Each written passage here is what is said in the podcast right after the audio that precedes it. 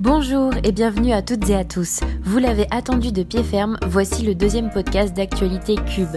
Je m'appelle Sarah Leroy et j'ai l'honneur aujourd'hui de vous guider tout au long de cette émission d'actualité.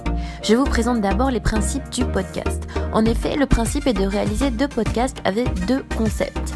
Dans un premier podcast, les chroniqueurs vous proposeront une exploration sur des faits de société, des sujets qui ont marqué l'actualité française et internationale, ce qui amène à une immersion garantie.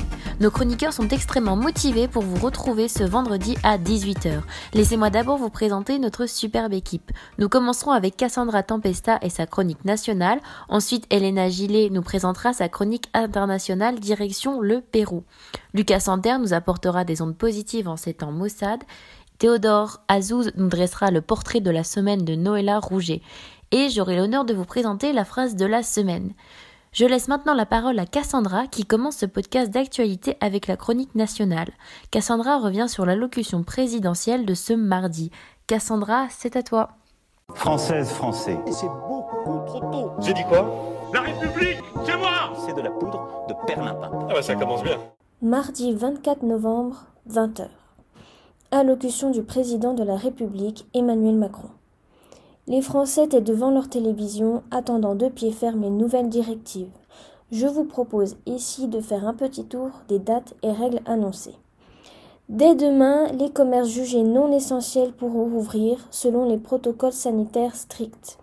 Le confinement sera cependant maintenu, ce qui veut dire que l'attestation restera obligatoire, mais elle permettra cette fois de se déplacer à 20 km du domicile pendant 3 heures.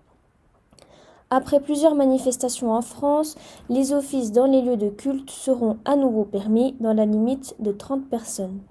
Demain commencera donc la première étape. La deuxième, elle, débutera le 15 décembre. Le confinement pourra être levé si les conditions sanitaires le permettent. Il sera remplacé par un couvre-feu de 21h à 7h sur l'ensemble du territoire, avec une exception pour Noël et Nouvel An. Les cinémas, théâtres et musées pourront rouvrir, mais les rassemblements et événements festifs resteront interdits. Pour ce qui est de la réouverture des restaurants, il faudra attendre le 20 janvier 2021, toujours si les conditions sanitaires le permettent. Les salles de sport également pourront de nouveau accueillir ses clients. En revanche, aucune date n'est fixée pour les bars et les discothèques. Si le nombre de contaminations quotidiennes reste sous la barre des 5000, les lycées pourront être ouverts avec la totalité des élèves à cette même date. Pour ce qui est des universités, il faudra attendre deux semaines supplémentaires, donc pas avant le 4 février. En tant qu'étudiant, il nous faudra donc être patient. D'ici là, les règles des cours à distance restent inchangées. Seuls quelques travaux pratiques qui nécessitent du matériel sont maintenus en présentiel. Depuis le début de ce deuxième confinement du 30 octobre, les étudiants ont vu leur enseignement à la fac passer à 100% à distance. Auparavant, depuis le 6 octobre, leur présence avait déjà été limitée. En effet, une jauge maximale de 50% des capacités d'accueil avait été mise en place. Mais la crise sanitaire impacte-t-elle la santé mentale des étudiants? Selon une enquête de l'OVE, l'Observatoire de la vie étudiante, réalisée du 26 juin au 8 juillet et publiée début novembre, 50% d'entre eux ont déclaré avoir souffert de solitude ou d'isolement et 31% ont présenté des signes de détresse psychologique. Le gouvernement a décidé de mettre en place des aides financières pour les jeunes. 150 euros doivent être versés aux étudiants boursiers ainsi qu'aux jeunes de moins de 25 ans touchant les APL. Merci beaucoup Cassandra pour ce petit éclaircissement sur l'allocution présidentielle. Maintenant, place à la chronique internationale qui nous parle de la situation du Pérou. À ton tour, Elena. Now more than ever is the time to keep going. You are fake news. L'anglais, c'est facile. Tu pitches des mots ensemble, ça fait une phrase. Well, uh, yes, of course. Et oui, Sarah. Cette semaine, je me suis intéressée à la situation actuelle au Pérou.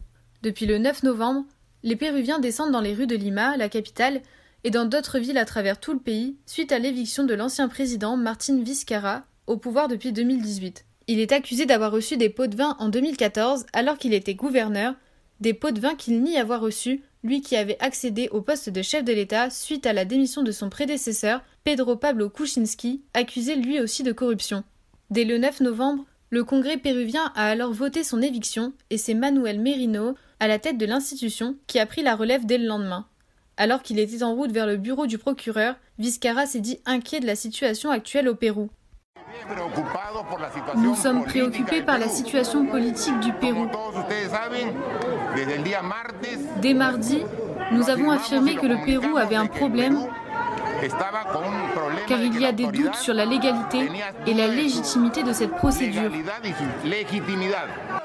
Très populaire au Pérou, Martin Vizcarra a été soutenu par des milliers de manifestants à travers tout le pays, comme ce Péruvien interrogé lors d'une manifestation. Dans toutes les villes du Pérou, les gens se soulèvent parce qu'ils considèrent que c'est un coup d'État.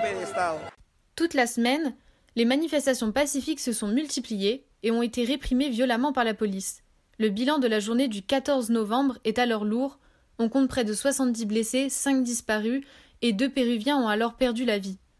Manuel Merino, qui tentait alors de composer un nouveau gouvernement, a essayé d'apaiser les tensions, mais c'est un échec. Cinq jours après son accession au pouvoir, il démissionne. Le pays reste alors acéphale pendant 24 heures.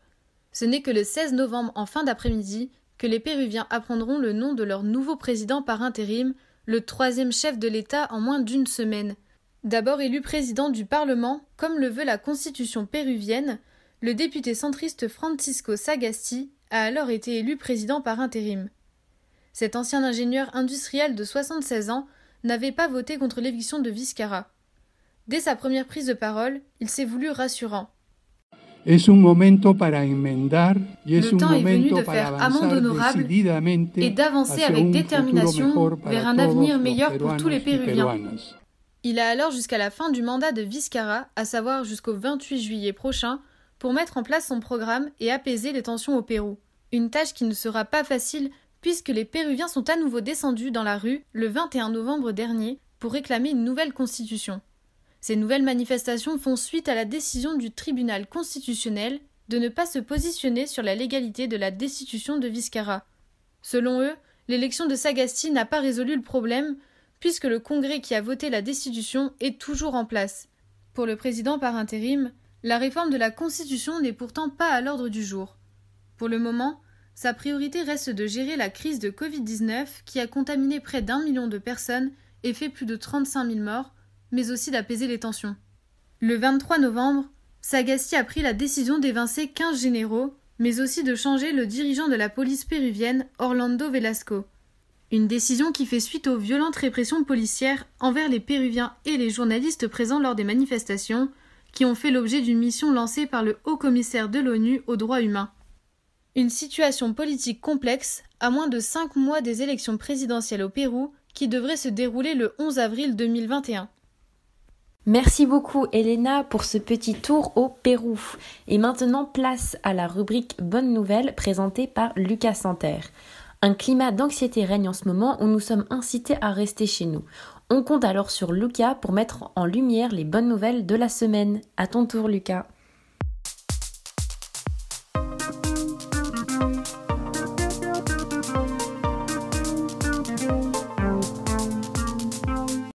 Oui, nous allons passer aux bonnes nouvelles de la semaine. Pour cette semaine, petit point sur l'économie qui a retrouvé le sourire. La première note positive est que l'économie après la récession du printemps est repartie vraiment à la hausse, avec 18% d'augmentation. La deuxième bonne nouvelle est que certaines entreprises qui s'étaient arrêtées pendant le premier confinement tournent à plein régime actuellement. Qui l'eût cru? Un quart des entreprises du bâtiment ne trouvent même pas la main-d'œuvre dont elles ont besoin. Enfin, la troisième bonne nouvelle est que toute l'économie cet automne s'est adaptée à la nouvelle donne. Les protocoles sanitaires renforcés sont appliqués, des commerces se sont mis au click and collect et les ventes à distance, dont le e-commerce, ont bondi de 60% depuis un mois. Que de bonnes nouvelles qui remettent du baume au cœur en ces temps confinés où la morosité nous guette, donc restons positifs. Un grand merci à Lucas qui nous a apporté du positif en ce vendredi. Place maintenant au portrait de la semaine présenté par Théodore. Quelques jours après la mort de l'avant-dernier compagnon de la libération Daniel Cordier, une autre grande résistance Noëlla Rouget s'est éteinte. Humaniste convaincue, elle avait même réussi à pardonner à son ancien bourreau. Théodore nous en dresse le portrait cette semaine.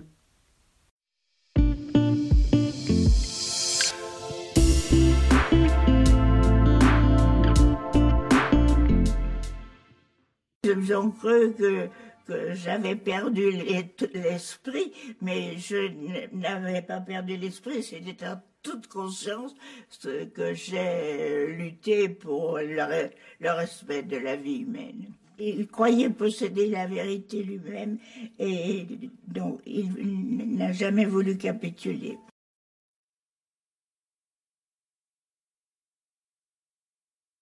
Une une chose que je porte en moi, le, respect euh, de, la vie humaine. Et c'est quelque chose qui, qui, me tient à très à cœur. La voix tremblotante, mais les mots précis. Et surtout, une humanité intacte après un siècle de vie. La résistante Noëlla Rouget s'est éteinte ce dimanche 22 novembre, à l'âge de 100 ans. Une mort qui s'inscrit malheureusement dans une série inexorable de disparitions des dernières voix de la résistance.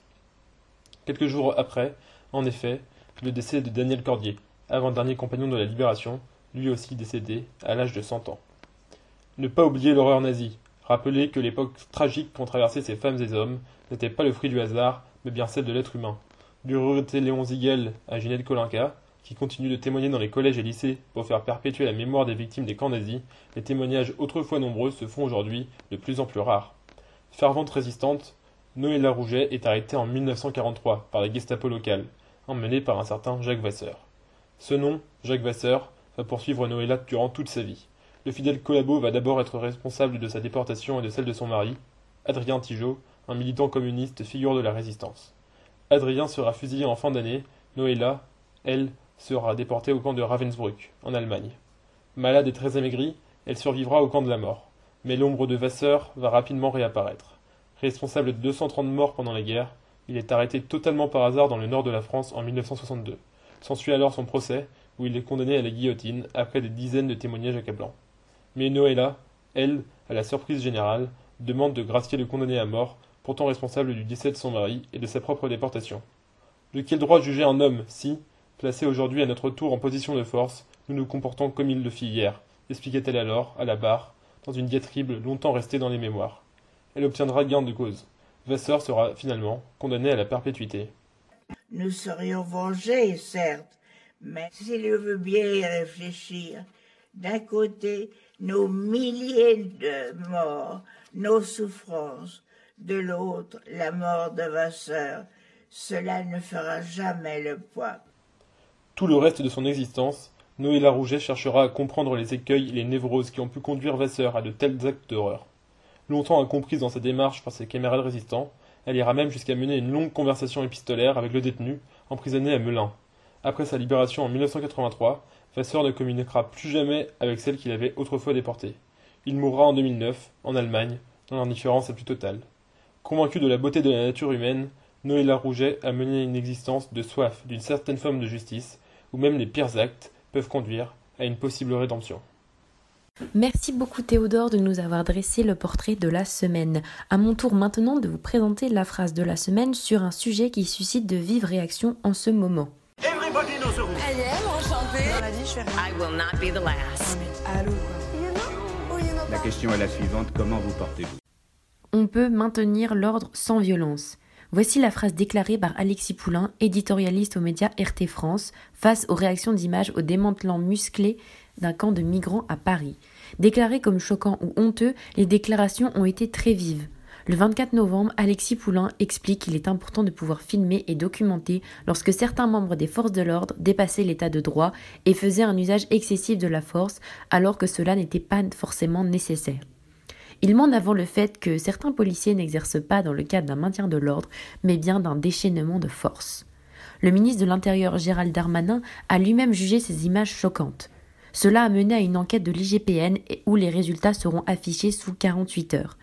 Il faut rappeler que parfois ces images de violence, on ne les voyait pas, ou les tentes dans les camps de migrants ont été brûlées, et des actes assez radicaux vis-à-vis des forces de l'ordre et des migrants.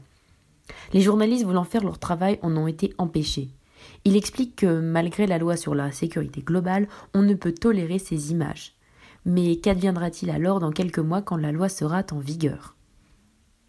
Et on arrive malheureusement à la fin de ce deuxième podcast d'actualité. J'espère que le contenu vous a plu.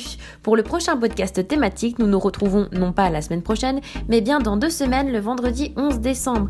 Et oui, je sais, c'est long, mais croyez-moi, ça vaut le coup d'attendre. Je tiens à remercier au nom de toute la rédaction de Cube, Elena Gillet qui s'est occupée du montage et de cette émission, en plus de la chronique internationale, mais également Cassandra Tempesta, Théodore Azouz et Lucas Santerre. Je vous souhaite une agréable soirée et un très bon week-end et à bientôt sur Cube.